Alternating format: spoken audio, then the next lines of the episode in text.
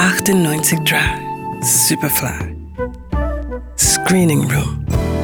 Der Kinotipp der Redaktion. Was willst du, Stan? Ich will einen fairen Preis für einen Laurel und Hardy-Film. Und das weißt du. Unsere Filme werden auf der ganzen Welt gezeigt, doch wir sind arm. Weil ihr euch immer scheiden lasst. Nein, weil du ein Geizhals bist und dich an unserer Arbeit bereicherst. Ach, komm schon, Stan. Ja, er ist ein Geizkragen, ein Knauserer und ein, ein Parvenu.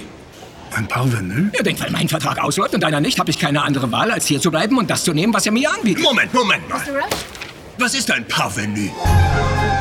1937 ist das Komikerduo Stan Laurel und Oliver Hardy auf dem Zenit seiner Popularität. Aber der Kampf mit den Studiobossen droht auch die Freundschaft der zwei Legenden zu zerstören. Eine Freundschaft, die schließlich in gewisser Weise sogar den Tod überdauert. Der Spielfilm Stan und Ollie setzt den beiden ein melancholisches Denkmal. Bei den Dreharbeiten zu ihrem neuen Film droht der Streit mit Studioboss Hal Roach zu eskalieren. Laurel will mehr Geld, da er nicht nur spielt, sondern auch an den Drehbüchern mitschreibt und an Schnitt und Regie mitarbeitet. Ollie dagegen hält den Ball aus Existenzangst lieber flach. Kein Wunder, dass zwischen den beiden bald die Fetzen fliegen. Menschen werden unsere Filme noch sehen, wenn du dein Würstchen längst gegessen hast. Weißt du, du bist nur ein fauler Idiot, der Glück hatte, dass er mich getroffen hat. Glück, mein Leben mit einem Hohlkopf zu verbringen, der sich hinter einer Schreibmaschine versteckt? Stan, du bist nicht echt. Auch wenn sie in dieser Phase kurz vor der Trennung stehen, wird ihnen bald klar, dass sie nicht ohne einander können. 16 Jahre später touren sie immer noch gemeinsam durch die englische Pampa, wo sie allerdings nur vor halb leeren Sälen spielen. Ein neuer Film soll den Umschwung bringen, doch das Treffen mit dem Produzenten wird immer wieder verschoben. Dass ihre Frauen vorhaben, den Dreharbeiten beizuwohnen, macht die Sache nicht einfacher. Und dann sitzt Babe den ganzen Tag in einem Fluss und wartet, bis er sich den Tod holt? Ehrlich, Stanley, komm schon. Wieso denn Stanley? Was? Was? Wie auch immer. Die Show muss weitergehen. Oder? Und keine Sorge, es ist Kinderklacks, ein Sprung in den Fluss. Kinderspiel.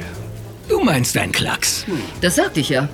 Stan Laurel und Oliver Hardy spielen beinahe in einer Liga mit Charlie Chaplin und Buster Keaton. Trotzdem wird wohl so mancher jüngere Kinobesucher die beiden erstmal googeln müssen. Und hat danach immer noch mehr als genug Gründe, sich dieses Biopic über sie anzusehen, meint Oliver Hardy-Darsteller John C. Riley. Well, we live in an age of Wikipedia and Google, and you can find out the basic life story facts. Wir leben im Zeitalter von Wikipedia und Google. Die biografischen Fakten hat man in zehn Minuten gefunden. Wir haben uns beim Schreiben des Drehbuchs darum entschlossen, uns auf etwas zu fokussieren, das man nicht im Internet findet. Was ist die innere Geschichte von Stan und Ollie? Wie sieht die emotionale Biografie der beiden aus? Natürlich haben wir auch ihre Darbietungen nachgestellt, um zu zeigen, was sie für ihren Lebensunterhalt gemacht haben. Aber der Kern des Films ist diese emotionale Biografie. Wie fühlt es sich an, ein Leben lang auf diese Weise verbunden zu sein? What does it feel, feel like to be attached to someone like that for your whole life? Eine Verbindung übrigens, die sich als so stark erwiesen hat, dass Laurel nach Hardys Tod 1957 nie wieder eine Rolle annahm. Gleichzeitig aber nicht aufhörte, sich nie gespielte Sketches für den gemeinsamen Auftritt auszudenken.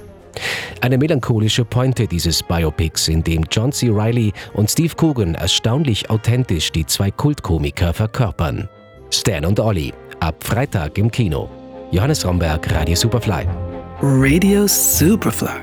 Im Kino. Screening Room wurde präsentiert von Film.at